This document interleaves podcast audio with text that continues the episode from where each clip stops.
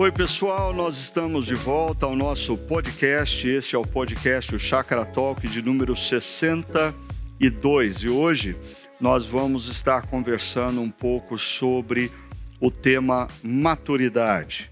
Como ah, em todos os momentos históricos, em diferentes sociedades, as pessoas mais experientes adquiriam uma maturidade para com a vida e procuravam ao longo dos anos passar essa maturidade aos mais jovens e os mais jovens, consequentemente, viviam com toda a vitalidade, com toda a energia, com todos os seus sonhos, ah, mas sempre tendo como ponto de referência aqueles que são mais experientes, porque eles também gostariam de se tornar pessoas maduras. E eu convidei para essa conversa, esse bate-papo aqui interessante sobre maturidade, uh, os dois pontos extremos é, do conselho da nossa comunidade cristã Chácara Primavera. Aí eu tenho aqui comigo o Vinícius que é o nosso presbítero, com todo respeito, mais velho, mais experiente, com seus 60 anos de idade. Ah, e também nós temos o Hugo, que é o pastor mais jovem, com seus 34 anos de idade. Então, nós temos aqui uma experiência muito rica o encontro entre ah, o mais experiente e o mais jovem. Ah, e eu acho que isso vai enriquecer grandemente a nossa conversa. Eu até diria que ah, essa é uma dimensão que as comunidades cristãs precisam ah, perceber ah, a riqueza disso. Né? Porque quando comunidades cristãs querem se formar, pensando, por exemplo, numa igreja de jovens, ou ah, igrejas mais tradicionais acabam adotando uma postura aonde tem uma concentração de pessoas mais idosas ou mais experientes, nós perdemos essa interação. Os jovens perdem o ponto de referência a, a, do que significa ser alguém maduro, e os, as pessoas mais maduras muitas vezes perdem a vitalidade do questionamento dos jovens ah, que nos levam a buscarmos ah, novas possibilidades, novas realidades. Né?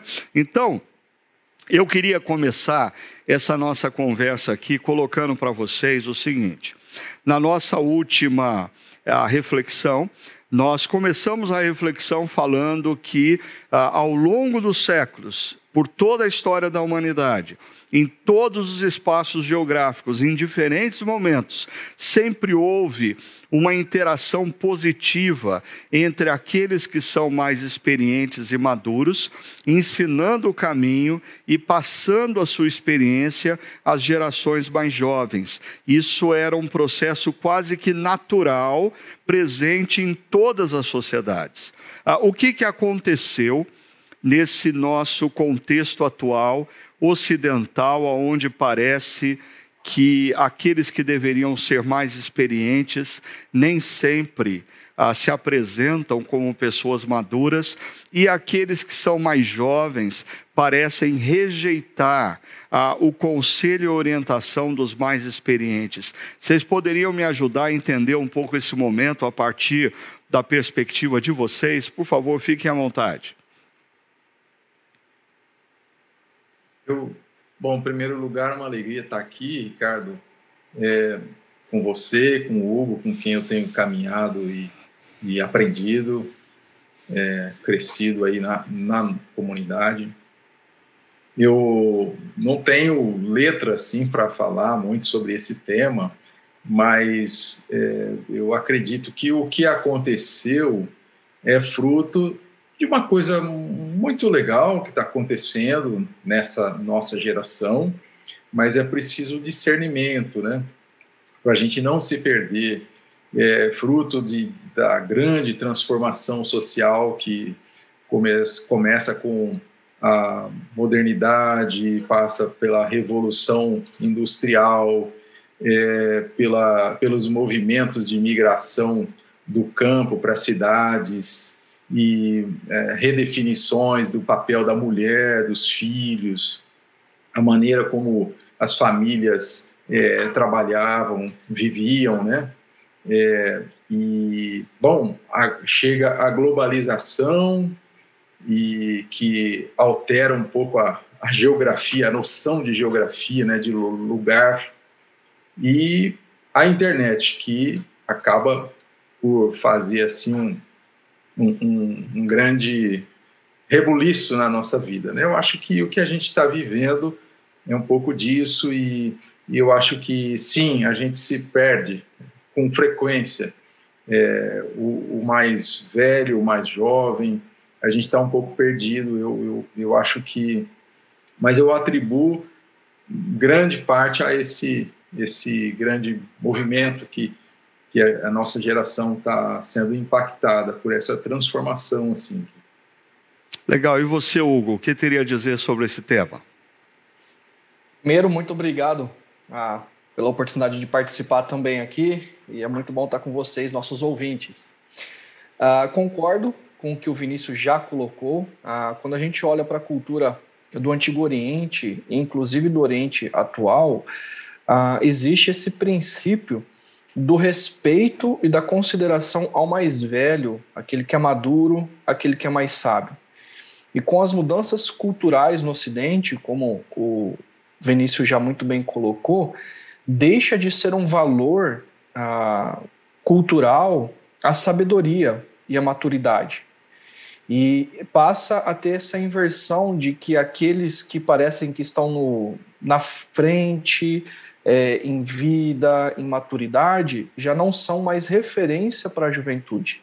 Então, aqueles que passam a produzir cultura, aqueles que passam a produzir tecnologia, aqueles que passam a produzir a reflexão do momento, são os que têm maior peso, é, maior lugar de fala, que acaba se tornando a própria juventude que no momento atual onde nós vivemos, né, ou algumas décadas atrás, era a juventude, né? No Brasil isso tem mudado um pouco a realidade.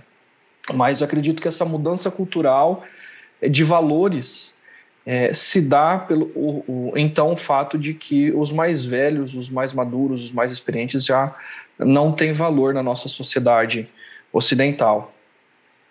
É interessante a gente pensar que uh, se nós voltarmos aí não precisa de muito tempo, talvez há 40, 50 anos atrás, 4, 5 décadas, aqueles que eram tidos como profissionais bem-sucedidos, uh, via de regra, eram pessoas com seus 70, 80 anos de idade, que haviam passado uma vida inteira trabalhando e construindo a sua empresa e se tornavam um ponto de referência. Uh, hoje, nós vivemos numa cultura muito acelerada, onde ah, os profissionais de sucesso, eles têm 30, 35 anos de idade, ah, criaram uma empresa em torno da tecnologia, ah, e se, se tornaram pessoas ricas e referência para a geração mais jovem. Ah, tudo isso nos faz ah, com que ah, a gente seja inserido numa cultura que valoriza a rapidez ah, e valoriza a descoberta de atalhos. Ah, quando nós falamos da vida como uma maratona, nós estamos pensando sempre em algo um pouquinho mais longo, que demanda mais tempo na construção. Mas eu queria voltar aqui para o Vinícius e, e para o Hugo, porque os dois é, pontuaram a questão da tecnologia como uh, uma, uh, um dos fatores uh, que gerou esse desequilíbrio natural que nós temos quando olhamos para o passado entre gerações. É, vocês concordam? A tecnologia ela, ela, ela teve um papel importante nessa transformação na relação e por que que isso aconteceu?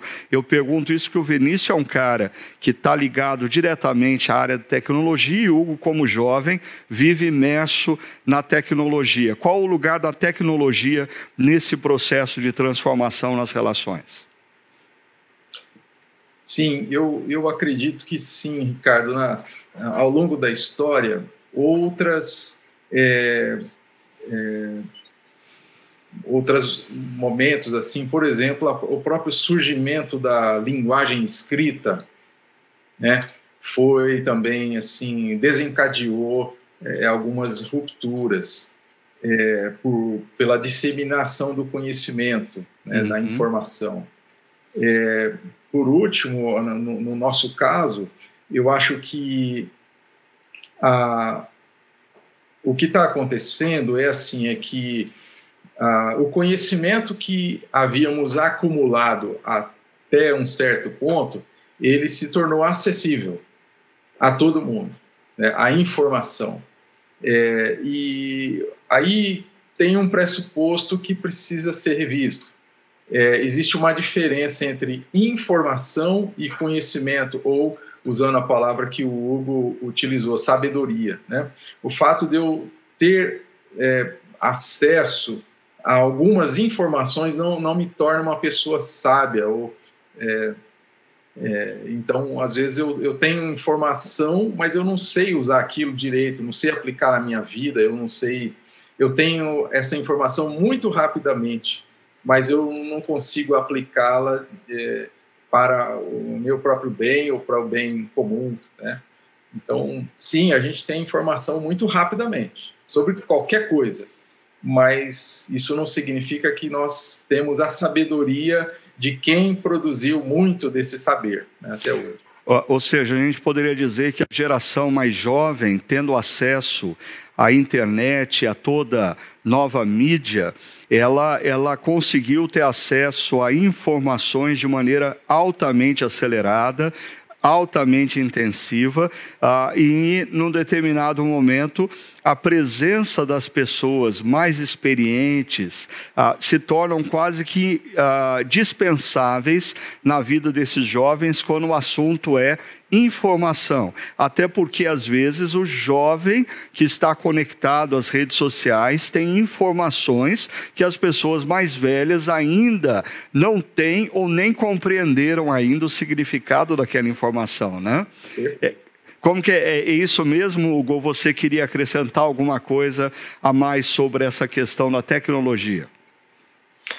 Ah, eu acredito que ah, somando ao que o Vinícius já colocou, a tecnologia, por exemplo, a, a minha sogra, ela usava na empresa dela aquele caderno ah, de finanças, era tudo escrito.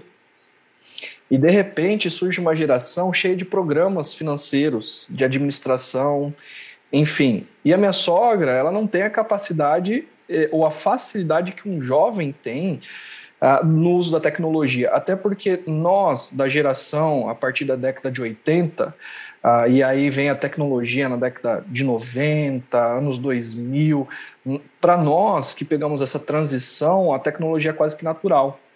Para a geração anterior, não é tão natural assim. E surge, talvez uh, não verbalizado, mas uma competição por, como o Vinícius bem colocou, por eu tenho a informação e eu sei usar, você não você é retrógrado, você é do outro século, ah, e passa a ter uma certa exclusão ah, por aqueles que não têm tanta habilidade ah, no uso do, da tecnologia. E agora eu também não preciso do mais velho, porque a, um clique está diante de mim a informação que eu preciso. Então eu não preciso aprender com aquele que tem mais sabedoria, eu não preciso do tempo que o outro levou para ter o conhecimento, uh, está diante de mim a um clique. Então eu não preciso mais do outro, né? Ou do mais velho. Eu, eu sou autônomo e a minha geração ela é melhor do que a sua. Então eu acredito que sim, a, a tecnologia colaborou. E como o Vinícius bem colocou, uh, eu tenho informação, mas eu não tenho a maturidade de lidar com isso e quais são, inclusive, as implicações de lidar com o mais velho né, o que tem implicações na comunidade cristã, o que tem implicações na família. É, antes o pai mexia no celular e ele tinha que desvendar. Hoje o pai pergunta para o filho mais novo, filho, é, resolve aí para mim porque eu não sei. Né? Em décadas atrás nós não teríamos é, visto isso, né? Os filhos necessitariam dos pais, né? O que não é nenhum problema. Mas os filhos passam a não olhar para os pais como aqueles que são referência, né? Ah, Bom, é isso. É, é, interessante. Sim, Vinícius, você queria dizer alguma coisa? Eu queria, eu queria é, pegando a deixa do Hugo, né? É, e isso não significa que é, isso tudo não seja maravilhoso, porque essa tecnologia que está diante de nós, está na nossa mão, é algo que a gente perseguiu durante séculos para construir algo assim. Né? Isso foi idealizado por muitos, sonhado por muitos. É, então, assim, se hoje a gente não está fazendo um bom uso, nós estamos meio assim embriagados com isso, é, entretidos com isso, é, não significa que, que ela, é, ela é, deve, deva ser demonizada. Talvez o que deve ser demonizado, até uma série nossa aí, os pastores já trataram disso, né? É a monetização que circunda todo esse, esse contexto. Uhum. Eu estava pensando aqui, enquanto Vinícius e Hugo uh, comentavam, quando nós falamos das sociedades tradicionais do passado, é, um, um adolescente, um jovem, ele aprendia a lidar com a madeira é, através do seu pai, que era um carpinteiro. O seu pai o ensinava e ele aprendia observando. Um adolescente, um jovem, aprendia a ser ferreiro com o seu pai, que era ferreiro. Ah, ouvindo o seu pai, seguindo os conselhos do seu pai e observando o seu pai ou o seu avô, os seus tios, sempre existia relação. De repente, uma coisa que acontece na nossa sociedade contemporânea é que talvez pela primeira vez na história nós temos uma geração ah, jovem ah, que, no, no quesito aprender a fazer coisas, lidar com coisas, não precisa mais da geração é, é, é, é, mais experiente, basta acessar o YouTube, procurar a, a, a, forma de se fazer algo e ali ele tem todo o, o conhecimento. E aí eu quero voltar para o Vinícius e para o Hugo, ah, pensando com eles o seguinte: se essa geração mais jovem tem acesso a toda informação que eles precisam ah, para fazer as coisas que eles querem. Ah, qual é o papel da geração mais experiente nesse contexto. O que sobra para a geração 40 a mais, ah, nesse contexto, na relação com a geração mais jovem. Eu queria que o Vinícius ah, dissesse, da perspectiva dele, como alguém que faz parte da geração 40 a mais, como que você acha que essa geração pode contribuir com a geração mais jovem. E Hugo, é, você que faz parte da geração 40 menos, tendo todo acesso a, acesso à informação, como que essa geração mais experiente pode ainda contribuir ah, com o desenvolvimento dessa geração mais jovem? É, Carlos, essa é uma pergunta é, que, que, toca assim numa uma grande dificuldade pessoal, né, minha é porque é, foge bastante, como você falou, não, você se sente um pouco desnecessário, né? E, e aí surge a pergunta: como que eu vou influenciar? Como que eu vou dialogar, né? É, você, vai se sentindo assim cada vez mais é, é, descartável e não só pessoalmente, mas às vezes as, tu, as tuas ideias, aquilo que te fascina, aquilo que, que você tem grande apreço. É, mas aí eu acho que tem que ter amor, paciência, é, é, é preciso compreender com muito carinho assim o, o, o ponto de interesse no momento do, do, do outro, do jovem. Estou falando, estou olhando assim para meus filhos, né? É, que é que está fascinando, o que é que está por detrás daquilo. Eu faço então um exercício, não é fácil, muitas vezes porque eu acho aquilo uma bobagem, eu acho aquilo um, uma, assim, uma perda de tempo, mas não é. é não é, eu vou explicar. É, quando é, o filho, a filha, o jovem, né, é, nota que você tem um desejo sincero de de aproximar e dialogar. E, e, e se você tiver a paciência de fazer uso da argumentação deles e não a minha, porque se eu usar os meus argumentos, pronto, fechou, fecha o filtro. É, então, aí você vai construindo um diálogo é, e, e, assim aprendendo também. Aí você vai aprendendo, né? É como eu tenho conseguido entender. Muito embora gostaria que que fosse assim, tivesse uma intersecção maior. Né? É interessante, Vinícius, porque a, a, sua fala, eu tenho certeza que há inúmeras pessoas que estão nos assistindo ou nos ouvindo é, e que possuem já a, uma idade aí acima dos seus 50, 60 anos, se identifica com a sua fala. É interessante como é, nós nos sentimos ultrapassados cedo já na vida. Né? É, é, e, e, como na interação com a geração mais jovem, muitas vezes nós ah, sentimos assim que o que nós temos para oferecer não interessa, ah, o que nós temos para falar ah, não é o ponto. E, de fato, o que você está dizendo aí é muito importante. É o exercício que a geração mais experiente precisa fazer de entrar no mundo dessa geração mais jovem, o que não é fácil. Né? É, é, se interessar por alguns temas, se interessar por algumas coisas, tentar compreender de dentro para fora. Mas esse é um exercício muito grande e é interessante. Em ah, ah, sociedades tradicionais do passado, quando a pessoa chegava nos seus 50, 60 anos, ela chegava numa espécie de platô da experiência, que a partir dali ela só tinha que oferecer.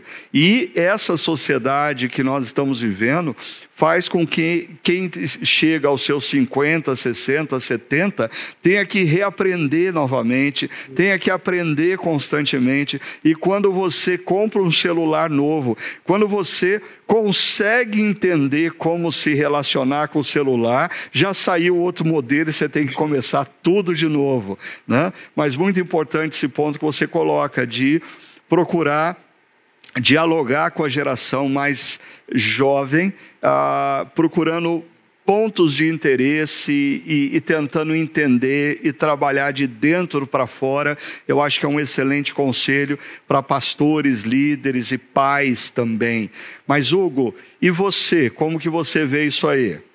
Que dica você pode dar para a gente? Ah, eu percebo duas questões aqui, duas dicas que eu colocaria. Primeiro, no âmbito da comunidade cristã, é, eu diria que é necessário mansidão e paciência com a juventude, né?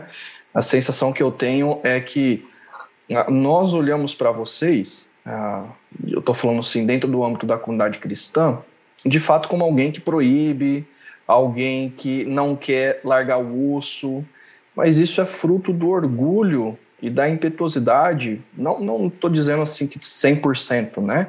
De que nós temos a resposta, de que nós ah, ah, temos a certeza do que devemos fazer e vocês não, porque vocês são retrógrados, né?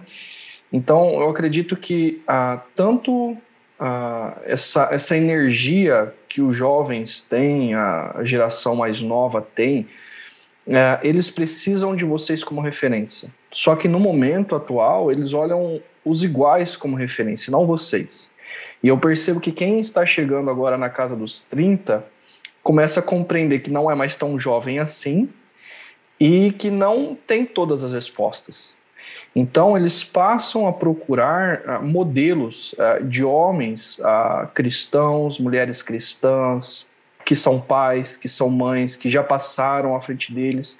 São jovens que estão agora tendo um momento no mercado de trabalho em que eles percebem que eles também já não são mais tão jovens assim e eles estão perguntando agora como que eles são jovens profissionais cristãos no mercado de trabalho, né?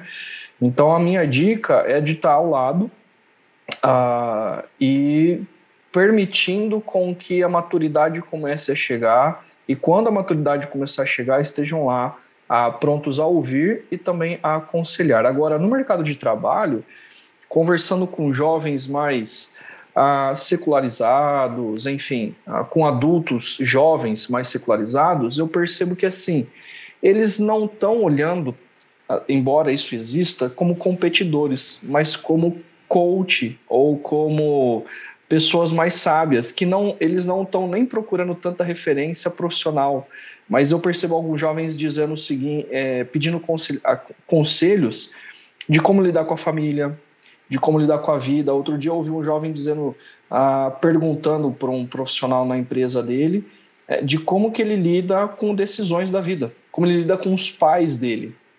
E é interessante como a minha geração aí na casa dos 30 agora tem buscado referência. Né? Não estou dizendo que é 100%, mas existe uma necessidade de referência. Então não, não, não desistam, embora a minha geração morda vocês e não, num primeiro momento, os desclassifique, né? Mas eu percebo a necessidade aí de, de se manterem firmes como referência.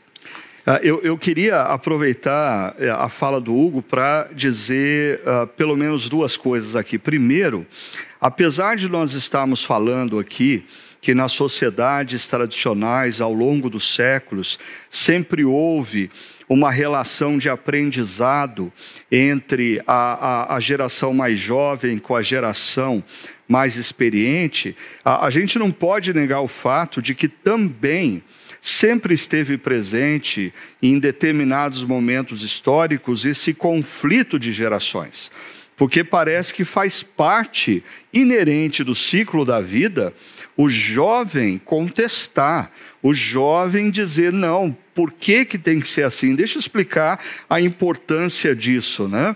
A, a, através de uma história que há muitos anos atrás eu, eu, eu, eu ouvi de uma menina que viu a mãe serrando o osso do do pernil e perguntou por que, que ela fazia aquilo. E a mãe disse: Ah, isso eu aprendi com a sua avó. Ah, ah, e ela disse que a carne do pernil fica mais macia e tenra, né? E a menina ficou meio incomodada com a informação e na primeira visita à avó, ela logo foi perguntando: "Vó, é verdade que se a gente serrar a, a, o osso do pernil, a, a, carne vai ficar mais macia, vai ficar mais saborosa?" A avó falou: "Ah, eu percebi que a sua mãe andou contando um segredo de família. É verdade." E a menina falou: Com quem você aprendeu isso? Ah, eu aprendi com a sua bisavó. E aí a menina correu para o quarto da bisavó e disse: Bisa, é verdade que se a gente serrar o osso do pernil, a carne fica macia e fica saborosa? E a, a bisavó olhou para a menina e falou assim: Quem te disse essa bobagem? Aí ela contou a história de como a mãe e a avó haviam contado esse fato. E a bisavó disse: Não, nós morávamos numa, numa, num sítio e o fornão, o, fogo, o forno, o forno a lenha não cabia o pernil com osso, então a gente tinha que serrar o osso. Ah, essa foi a medida que nós tomamos, não tem nada a ver com ficar mais saborosa ou macia. Essa história me mostra que às vezes a geração mais velha começa a lidar com as coisas sem se perguntar por que, que tem que ser assim. E Deus nos dá os jovens para levantar a pergunta. Mas por que, que tem que ser assim? E aí a gente descobre que, em parte, o que nós fazemos, nós fazemos porque nós aprendemos com as gerações passadas sem perguntar o porquê. Então, eu acho que é importante a gente não descartar o valor da juventude em levantar a pergunta: por quê? Por que tem que ser assim? Por que, que tem que ser assim?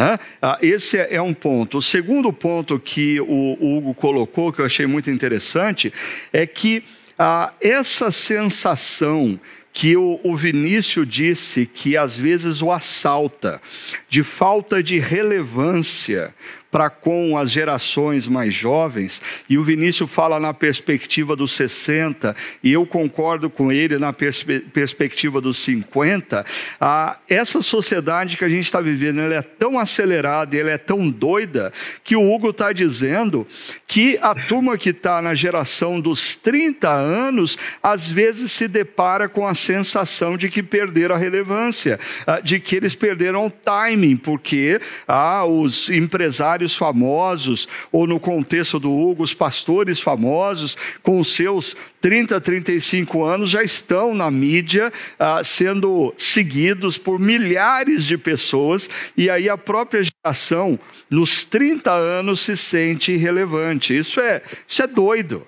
Isso é doido, isso faz parte do nosso tempo. Agora, eu queria a, a, a caminhar um pouco mais para o texto da carta que Pedro escreve às igrejas dispersas pela Ásia Menor, porque Pedro ele diz que os mais experientes, ele chama de presbíteros, os anciãos, os mais experientes tinham a responsabilidade de cuidar e de guiar os mais jovens os menos experientes. E, e, quando ele fala de pastorear, nós procuramos pontuar que a palavra pastorear, ao longo da Bíblia, ela é essencialmente o ato de se guiar de se guiar, guiar o rebanho para pastos verdejantes, guiar o rebanho para águas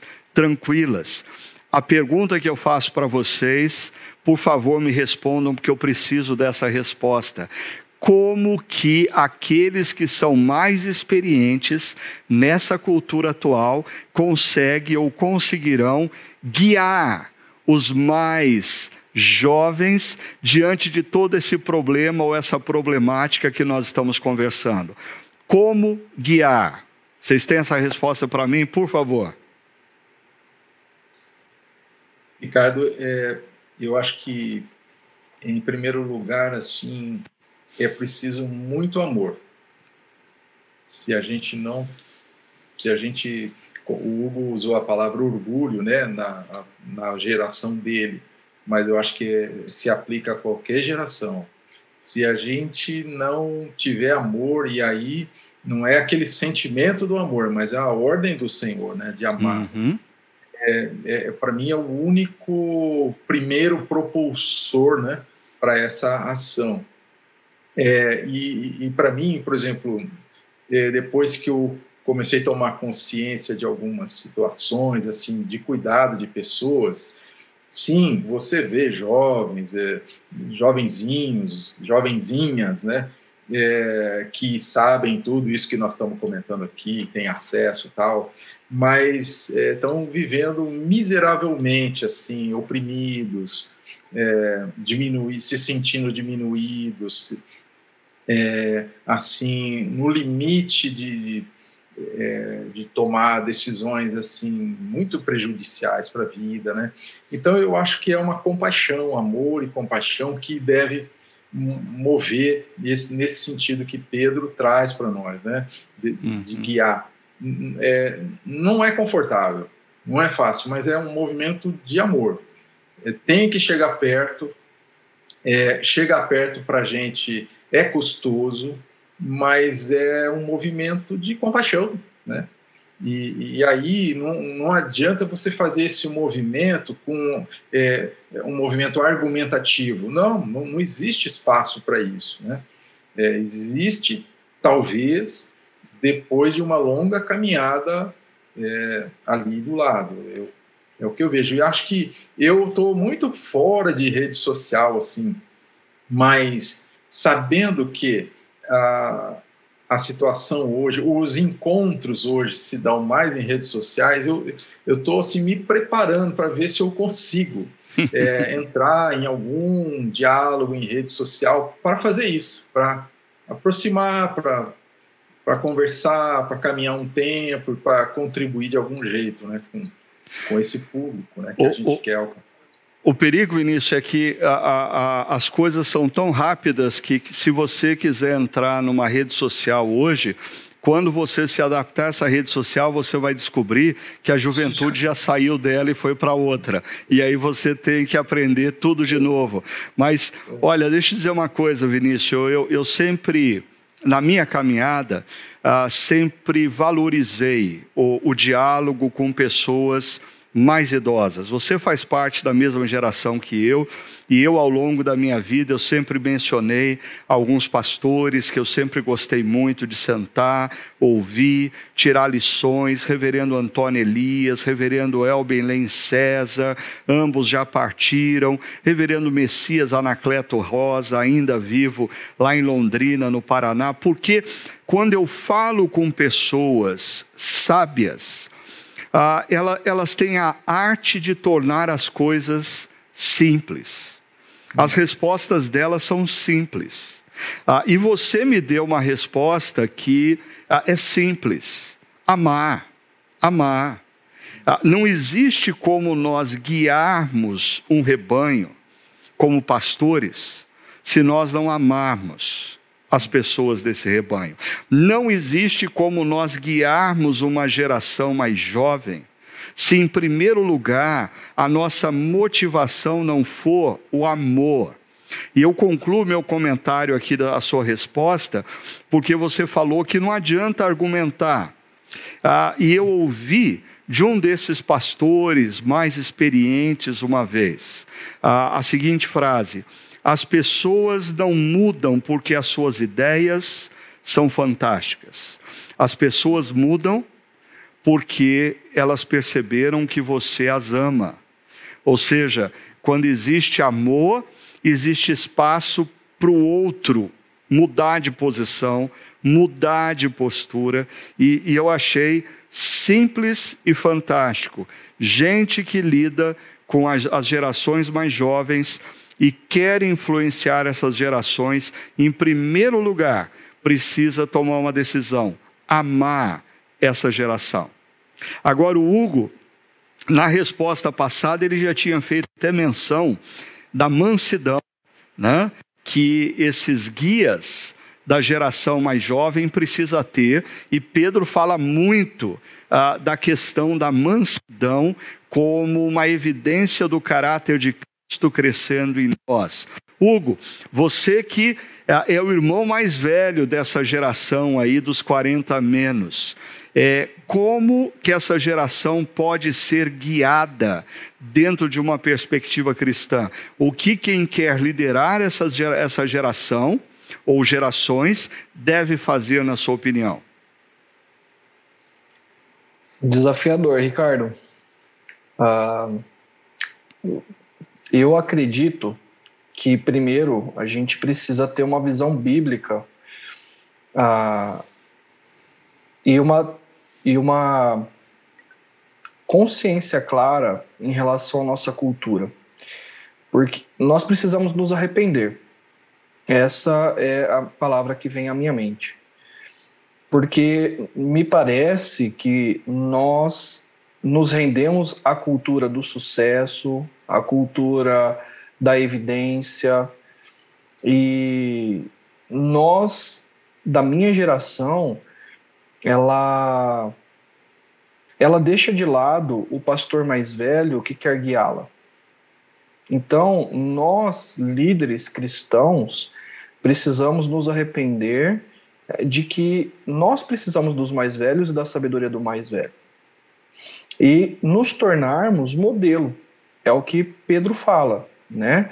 Ah, com mansidão, nós devemos guiar sendo exemplo. Uhum. Então, primeiro, nós, pastores mais uh, jovens, devemos nos arrepender, estarmos próximos de pastores mais velhos, ouvindo-os, acatando os seus conselhos, nos submetendo. Eu me lembro uma das vezes, Ricardo, que uh, ah, no processo da plantação de igreja em Americana, nós estávamos tendo uma daquelas conversas mensais e você fez uma pergunta para mim por que, que eu iria caminhar daquela forma. E eu lembro que eu me mexi na, na, ali na poltrona, na sua sala, e desconfortável com a sua pergunta, e eu fiz a seguinte opção: bom, ou eu vou caminhar ah, com o que eu acho, e eu não estou gostando da pergunta do Ricardo, ou eu vou fazer opção pela submissão e por mais que eu não consiga ver o que ele está vendo, eu vou me submeter. E fez toda a diferença naquele momento é, fazer a opção pela qual você estava me orientando. Então, eu acredito que assim é, a mansidão é, de é, ser domado, permitir com que o espírito dome, né, esse, esse, essa impetuosidade de querer fazer pelas próprias mãos, de querer é, ter a resposta certa e da autonomia, permitindo a submissão para com os mais velhos, ouvindo o conselho dos mais velhos e então me tornando exemplo para a minha geração de pastores e para a comunidade a qual nós lideramos. Eu, eu, eu creio que é por aí, é, é uma mistura de mansidão com arrependimento, humildade e exemplo né? Porque ah, é o que você falou há algum tempo atrás. A gente vai olhando para os nossos iguais e a gente começa a se achar que nós já estamos ultrapassados. Que na verdade o reino não funciona assim, né? Uhum. Nós somos o corpo de Cristo. Então é importantíssimo termos um filtro para com a cultura onde nós estamos inseridos e encarnarmos o reino de Deus. É, essa colocação do Hugo agora sobre é, nós olharmos para os iguais é algo que eu tenho sempre falado no contexto de jovens pastores, que eu acho que se aplica a, a todos os jovens, independentemente deles serem pastores, mas é, essa geração mais jovem é uma geração que não tem como ponto de referência as pessoas com mais de 30 anos à frente delas. Ah, não, ao ponto de referência delas ah, ah, são sempre os profissionais de sucesso que fazem parte da sua própria geração. É assim no meio da tecnologia, é assim entre muitas vezes os jovens pastores. E eu sempre ah, coloco na minha experiência pessoal, que quando eu tinha os meus 20 anos de idade, era um seminarista e sonhava em ser um pastor, eu sempre brinco dizendo que a, a, o culto na igreja que eu trabalhava em São Paulo começava um determinado horário, dava tempo de, de eu pegar o começo é, do encontro na Igreja Batista do Morumbi, em São Paulo, que estava começando naquela época, e eu saía correndo para lá e assistia o início daquele encontro e principalmente a pregação do pastor Airi Veloso. Eu me lembro que com 20 anos de idade, eu olhava o pastor Airi Veloso e dizia: quando eu crescer, eu quero ser como um cara, um cara como esse. E aí, outros pontos de referência surgiram na minha caminhada, como Valdir Steuernagel, Ricardo Barbosa, Robson Cavalcante, dentre tantos outros, é, e, mas eu sempre parava e pensava comigo: bom, eu tenho 10, 15, 20 anos para chegar aonde eles estão. Hoje eu percebo que é cruel o que acontece na cabeça e no coração das gerações mais jovens, porque como eles se comparam com os iguais, o nível de ansiedade é intenso, ah, porque eles não têm esse lastro, esse gap de 10, 15, 20 anos para crescerem, para chegar aonde eles gostariam de estar. Ah, eles olham para o lado e percebem que existem pares que já chegaram lá e eles ainda não. Isso intensifica a crise, né, Hugo? Acho que isso é um problema. Agora, caminhando aqui para o nosso final, é, o, o, o Hugo fez menção é, da importância de nós sermos exemplo. E a Pedro, quando escreve falando para os mais experientes é, guiarem, pastorearem os mais jovens, ah, ele faz ah, questão de dizer que eles não devem guiar ah, ah por imposição, exercício de poder, como fazem os governantes do lado de fora da comunidade cristã, mas eles devem se colocar como exemplo. E isso me faz pensar que no processo de criação dos meus filhos, até um determinado momento eu dizia para eles: é, eu quero que vocês façam isso, e eles diziam por quê? E eu dizia porque eu sou o pai de vocês. Isso bastava. Chegou um determinado momento que ah, essa resposta não era mais suficiente. Ah, e, e, e, muitos questionamentos emergiam. E eu, como pai, tive que passar por um processo de recriação e crise diante disso, que eu acho que o Hugo vai passar com os filhos pequenos. Né? Eu queria terminar esse nosso momento aqui falando um pouco sobre essa coisa do exemplo. Ah, porque Hugo, é, quando Paulo escreve a Timóteo, ele é um jovem pastor, ele não faz parte do grupo dos 40 mais, ah, e Paulo diz que Timóteo tem que ser o exemplo dos fiéis. Ah, por outro lado, Pedro, escrevendo aqueles que são 40 mais, dizem que eles ah, devem exercer a liderança não fazendo uso do poder, mas como exemplo dos fiéis. Como que vocês aplicam isso na vida de vocês? Vida familiar ah, e no contexto da liderança da igreja local? Como que vocês evitam a imposição do poder e vocês tentam construir na vida de vocês ah, esse referencial do exemplo? É, Ricardo, eu confesso para você assim que a, devido a um traço é, pessoal, assim, de personalidade, eu, eu nunca precisei muito de é, um, um, espaço, assim, de exercício de poder, entenda, assim, esse mais clássico, esse da superfície.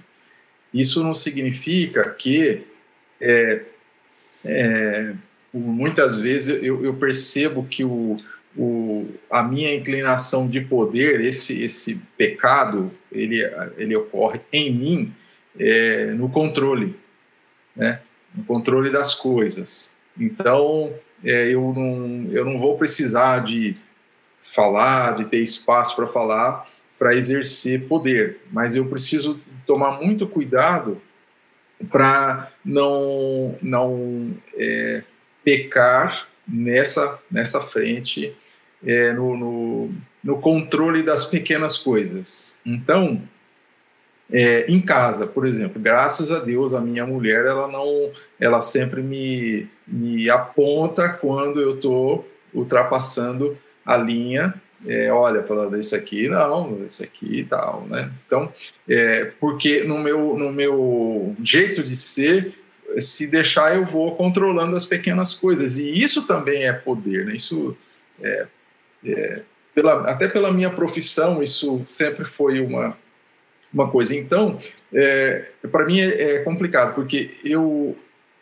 eu sei fazer isso, eu gosto de exercer, de servir no espaço das pequenas coisas, mas eu tenho que lidar é, muito com isso. E ser exemplo para mim é, encerrando aí, é, é, renunciar a isso.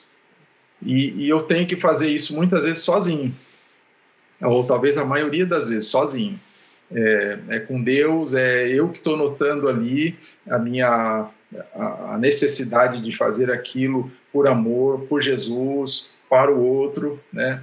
É, então, o, e aí o, o, ser exemplo também eu acho que é uma, uma questão de fé. Às vezes você está meio pateta ali diante do, filho, diante de uma situação, mas aquela postura que você se renunciou, que você se humilhou, ela, a Elda usa uma expressão é, que ela leu num livro outro dia, eu gostei muito. Ela falou assim: as crianças, os filhos, né, eles têm uma antena super potente para perceber o, esse, essa sutileza assim do, do exemplo. Né?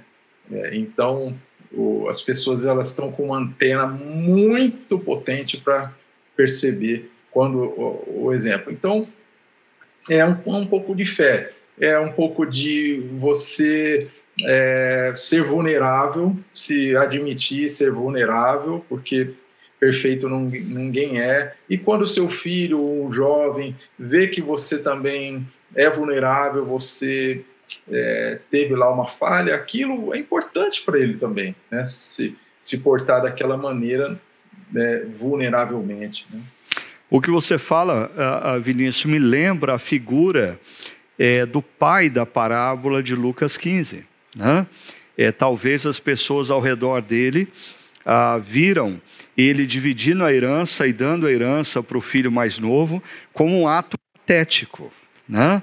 É, é, mas ele estava ali exercendo uma, um amor é, sacrificial que marca na mente e no coração do filho, a ponto de o filho, mais tarde, quando está no fundo do poço, a imagem que vem à mente dele é a de um pai que o ama de maneira incondicional. Né? É, é, muito interessante essa sua colocação de que o exercício do poder, na sua, a, a, na sua personalidade, se dá no controle. E a gente tem que olhar para aquele pai de Lucas 15, ele abre mão do controle. Chega um momento aqui o que você tem que fazer é amar, abrir mão do controle e esperar. Uma palavra que veio aqui várias vezes na nossa conversa é a palavra paciência. E o pai de Lucas 15 teve paciência. Hugo, o que você diria? Como que essa coisa do exercício do poder ah, e da construção do exemplo se dá no contexto da sua geração? Eu acredito, Ricardo, a minha geração, uma das palavras ah, que a define é autenticidade. Então, ela sabe que não existe ninguém perfeito. Não existe uma família perfeita, não existe um pastor perfeito, não existe um líder perfeito, né? Ah, nós percebemos aí na, por meio das, dos seriados, dos filmes, que ah, todos os super-heróis eles têm as suas falhas de caráter e têm os seus pontos fracos. Então, acredito que assim, quando a, a minha geração ela olha para líderes que dizem, é, especialmente usam ah, um, um, local de fala, de querer forçar, tem que ser assim porque tem que ser assim, aqui sempre foi feito dessa forma, etc. A minha geração ela olha com desconfiança. Agora, quando ah, um líder se permite, como o Vinícius colocou, ser vulnerável ao lado uh, de adultos jovens, né, ou de jovens adultos, uh, permitindo ver as suas falhas, mas ao mesmo tempo a perseverança, a consistência na mesma direção né, do arrependimento, na direção uh, da paciência, de explicar o porquê que é dessa forma, por que se faz desse, desse jeito, a minha geração ela se abre a ouvir, né? Porque uhum. não é um discurso ah, feito do uso do poder de cima para baixo, né? Mas é liderado pelo exemplo de vida. Então, quando a minha geração olha para um casamento que tem dificuldades, é, ou para jovens ah, que, que lidam com seus pecados, mas demonstram a fé em Cristo e, e lutam com autenticidade com aqueles pecados, elas dão ouvido. Uhum. Então, enfim, eu acredito que é essa, esse, essa liderança pelo exemplo, mostrando a vulnerabilidade, mas ao mesmo tempo a submissão a Cristo e aos princípios e valores do reino, né? Muito legal, muito interessante, porque quando o Hugo fala de exemplo, eu percebo que uh, na minha geração, na geração do Vinícius, essa palavra exemplo sempre teve associada quase que à perfeição. Para alguém ser exemplo, precisava ser perfeito, não podia errar.